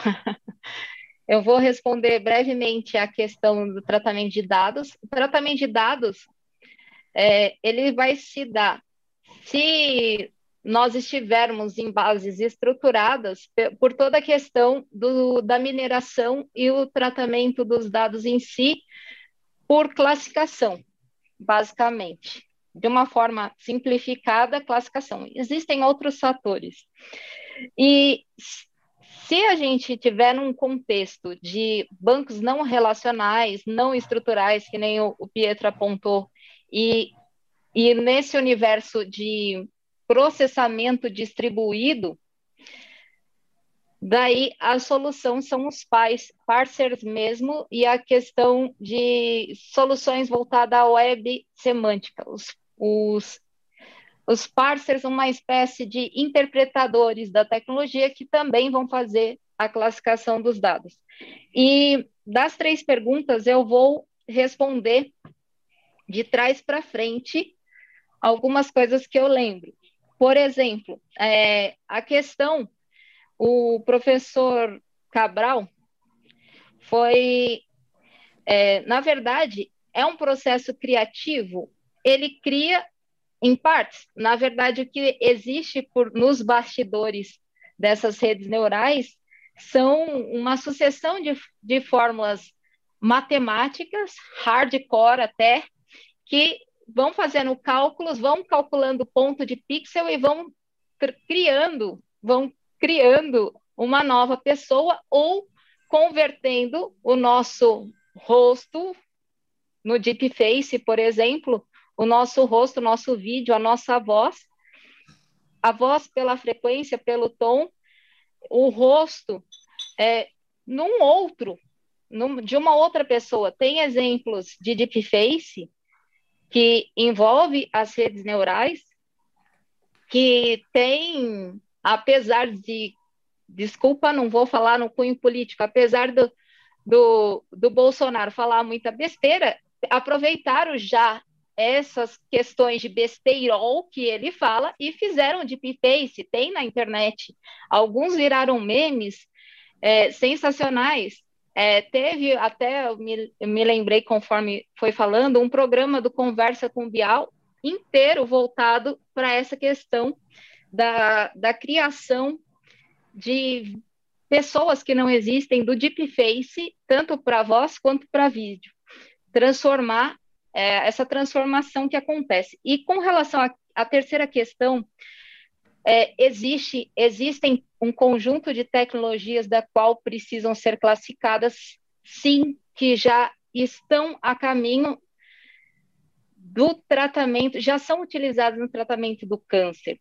E, e existe um cosbiomédico chamado Gontology, que é ontologia genética, né? Geneontology, a, esse Go é de Geneontology, que ele faz é, baseado na genética a, e na, no, no, na base do DNA, nas proteínas do DNA, ele já traz perspectivas para o tratamento em câncer. O que acontece com relação ao, ao câncer? Eu falo isso com propriedade de causa, porque é, o câncer ele é um universo à parte e as suas raízes estão inteiramente na genética, na genética. Por que eu falo com propriedade de causa? Porque no, na minha pesquisa é inteligência artificial, ontologia genética, web semântica e câncer infantil. Tá? E separar tudo isso e criar um framework multidimensional, que foi o que acabou virando o meu o resultado do meu projeto, foi complexo demais porque todo esse universo tem uma diversificação e uma variedade gigante em linhas de pesquisa. E aí finalizando com a resposta do Luvo Dovino, como resolver isso? Ah, a gente vai traçar um universo menor, vai dividir, dividir, dividir, dividir, para depois unir essas divisões e ir conquistando espaço para a solução desejada. É, de uma é. forma básica, é assim que eu vou res responder. Ótimo. O Ludovino vai, fa vai fazer uma, uma, fala rápida, o Irã vai é, terminar, o Ludovino vai ter que sair logo em seguida, a gente vai continuar aqui num papinho um pouquinho uma, mais uma, algumas questões, tenho certeza que o professor Cabral quer responder, eu tenho uma pergunta a mais, a gente pode gastar mais uns minutinhos. Ludovino. Um, eu, eu, queria, antes do mais, agradecer ao, ao Pietro, ao professor Eduardo, a Helene, é, esse, essa, essa presença conosco. De novo, irmão, nossas mesas aqui, elas deixam um gostinho para mais. A gente está levantando tantas questões e tantas coisas importantes que a gente vai precisar de mais tempo, de, de mais capacidade de processamento, se vocês me permitem. E aí, como a Helene está falando nessa técnica de dividir para conquistar, começar a dividir os temas para conquistar depois e reuni-los todos lá na frente, nesse sentido, não é, Helene? Então, um, mas eu fiquei realmente foi muito interessante, muito importante para mim essas novas vertentes aí.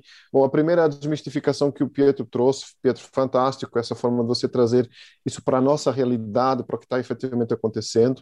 Depois a forma é, estrutural e integrada como o professor Eduardo nos falou do que está acontecendo com essa história, com essa abordagem, com as aplicações que estão acontecendo aí. E, e, professor, esse choque de realidade que o senhor nos trouxe também de a máquina ser criativa, eh, provocando essa reação tanto dos nossos eh, participantes do, do, da live aqui, quanto do próprio hermano, eh, no sentido de dizer, olha, será que isso é criatividade? Não será que isso é criatividade? Esse é um tema talvez daria uma live só para nós fazermos aqui, ela é extraordinariamente importante nesse sentido.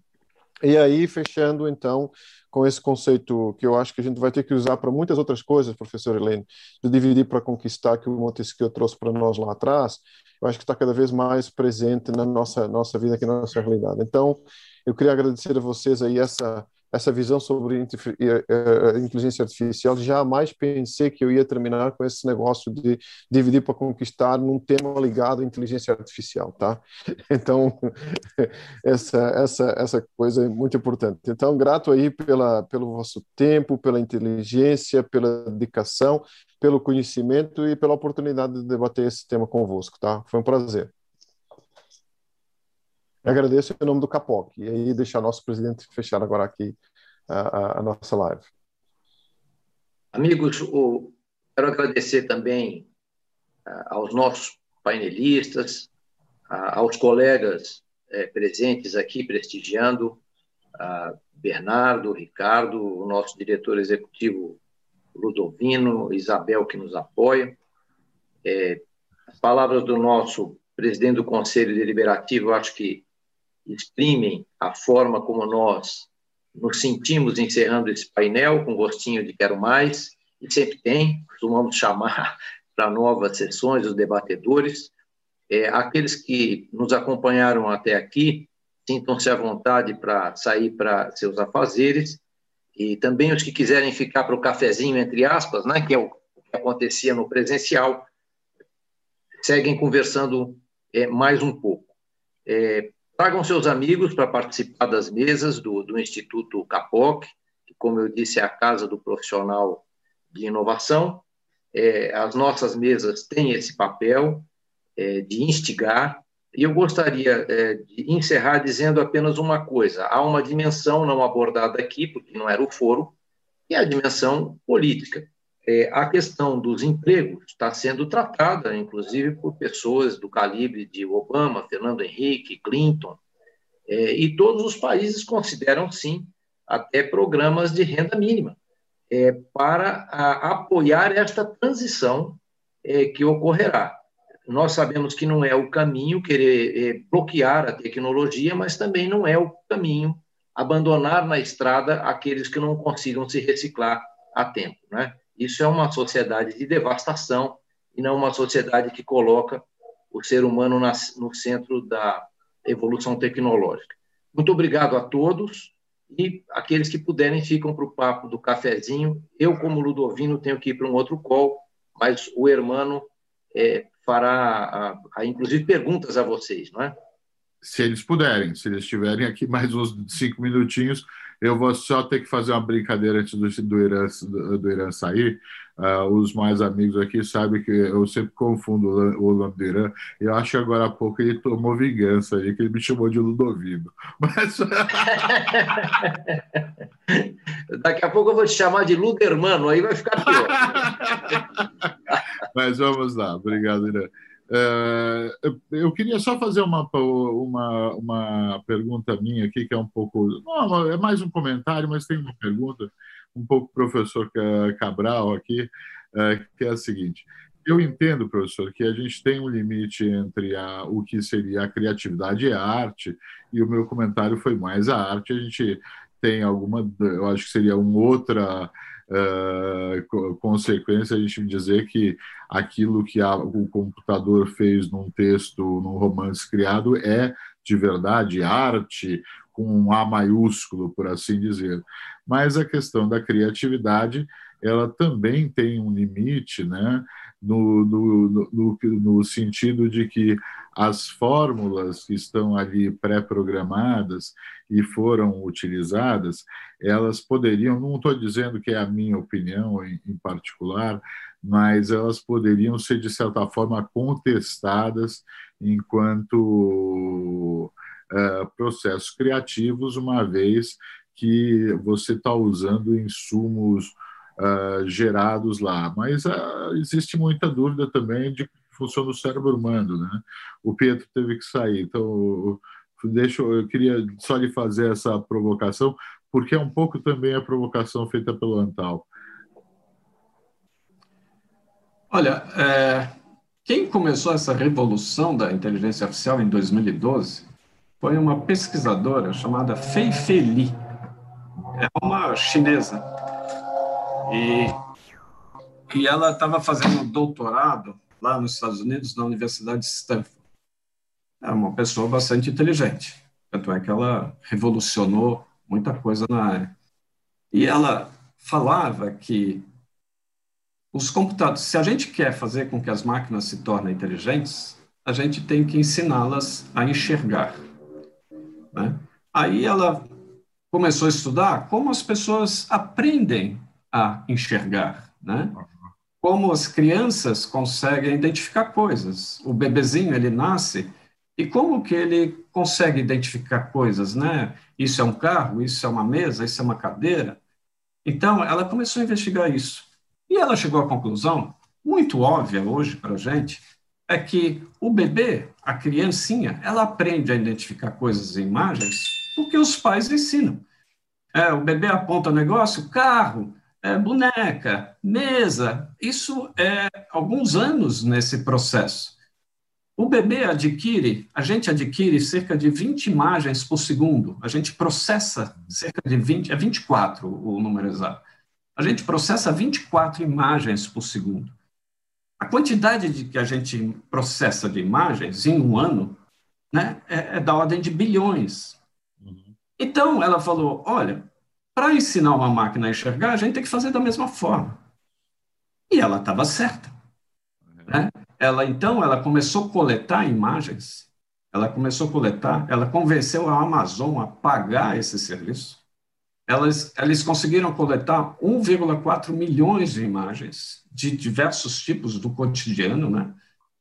E aí, eles pegaram esse banco de dados de imagens e botar, fizeram uma competição, porque tem muitas competições na área de inteligência artificial, sempre existiu. E teve uma competição em 2012, né? Que a competição era o melhor algoritmo para identificar os objetos que estão nas imagens. Foi aí que começou tudo. Uhum. Foi aí que aconteceu a revolução da inteligência artificial. Então, ela partiu de uma premissa de como as pessoas aprendem. Vamos fazer a mesma coisa com as máquinas. Né? Obviamente que a rede neural ela é muito mais limitada do que um cérebro humano. Né? Mas ela tenta imitar. O que, que o cérebro humano faz?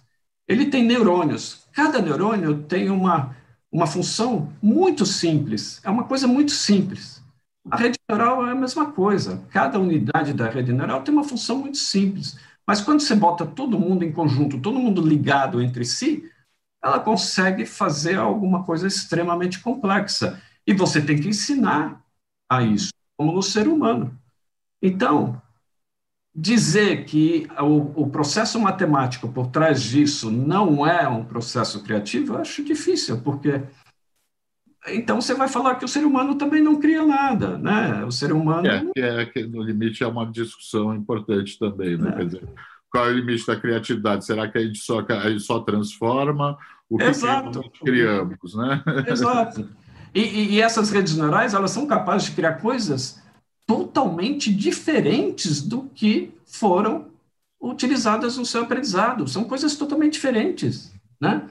Então, é uma coisa mais filosofia do que qualquer outra coisa. É. Agora, na questão dos neurônios aqui, já que hoje é, é assunto da, da contracapa do caderno de economia do Estadão, uh, computador quântico vai levar a gente a ter uma rede neural de 150 bilhões de nós? Provavelmente. É, mas isso não quer dizer muita coisa, porque rede de um trilhão de, de nós ou um bilhão de nós seja melhor que a rede menor. Uhum. Ainda não chegamos lá, né? Então, essas que eles construíram com 120 bilhões de, de sinapses, vamos assim dizer, um trilhão de sinapses, ela não é funcional, eles não botam isso para prestar serviços. Eu vou, vou, vou terminar, ter uma brincadeira aqui que eu ouvi recentemente num podcast do A, A19Z, que é o fundo do Mark Anderson e do Ben Horowitz, e eles chamaram, eu vim aqui procurar o Stuart Russell, de Berkeley, E aí, numa pergunta para o entrevistado, uh, eles citam lá o, o Elon Musk dizendo que a gente estava à beira da inteligência artificial genérica, e a resposta do Mr. Russell foi: olha, eu acho que a gente deve começar a se preocupar com a máquina tendo efetivamente uma inteligência artificial genérica tão poderosa quanto a humana, mais ou menos no mesmo tempo que a gente deve começar a se preocupar com a superpopulação humana em Alpha Centauri. Provavelmente. A inteligência artificial hoje é capaz de fazer atividades específicas. Ela não, não, não consegue viver o dia a dia, né? Não, como? Ela é Talvez treinada... uma parte da, da questão filosófica, professor, é, seja de que efetivamente nós temos que trabalhar com uma desmistificação filosófica mesmo da ideia tanto da inteligência quanto a ideia da criatividade. A arte eu deixo para um pouco depois. A arte eu ainda prefiro a minha definição de quem, de que, quem diz que é arte ou não é o artista. E quem, quem curte a, a arte do artista, é, né? Exato. É, é o processo comunitário. É o cliente também, né? Professor Elaine, não, não sei se você quer colocar aqui algum alguma coisa nesse final de papo aqui. A gente acho que a gente está terminando. A maior parte dos nossos amigos teve que sair. Ricardo, você ainda está aí, Ricardo? Tô sim, tô sim. Abre tua câmera aí para o finalzinho. Opa, vamos lá. Foi muito bacana. Eu acho que a gente Sim. tem nosso nome aqui também agradece. Uma conversa muito interessante aqui. É, eu vou, na verdade, eu não vou complementar mais nada, eu só vou responder ao. Eu não sei se ele está presente. Ele, parabeni, ele fez uma pergunta para. Acho que foi para mim, que apareceu aqui no QA direcionado. Uhum. É, ele fez a seguinte colocação, o Antal ah, Camargo. Isso. O, o problema é que o treino do algoritmo é feito sempre olhando para trás a partir de dados pré-existentes. A mente humana cria modelos não lógicos, não intuitivos. É, então, com relação a essa questão, vai entrar outra está é, tá ligado à inteligência artificial, sem dúvida, ao machine learning, ao aprendizado de máquina, sim. E nós temos duas categorias, vamos dizer assim, de aprendizado. Nós temos o, a, o, a linha do aprendizado supervisionado, que na a maioria dos algoritmos supervisionados, eles são algoritmos que, sim, são baseados em históricos, em dados pré-existentes e, e são modelos preditivos, e esses modelos preditivos vão traçar uma linha de previsão, que não necessariamente vai, vai ser tão assertiva, porque existem o, as interrupções que podem acontecer, né, as, as interferências que podem ocorrer, e tem o modelo não supervisionado. O modelo não supervisionado, ele ele ele precisa ser treinado e ele, sim, ele não é treinado com dados, não necessariamente vai fazer uso de um modelo preditivo, de, um, de dados pré-existentes. E ele vai criando a.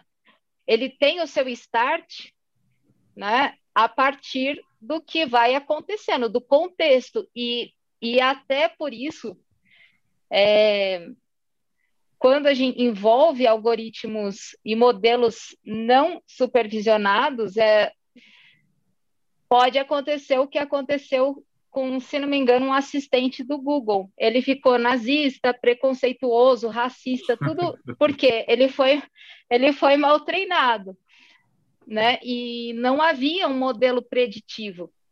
Daí entram outras ou uma série de outros fatores, porque daí tem o, o Monte Carlo, lá o modelo de Monte Carlo, que você cria dados para começar um treinamento. Você vai gerar um dado inicial para começar um treinamento e esse esse dado também pode ser é, da, de acordo com o contexto ou baseado num, no modelo pré-existente. Não sei se eu acabei respondendo a, com bem. precisão ao que foi perguntado.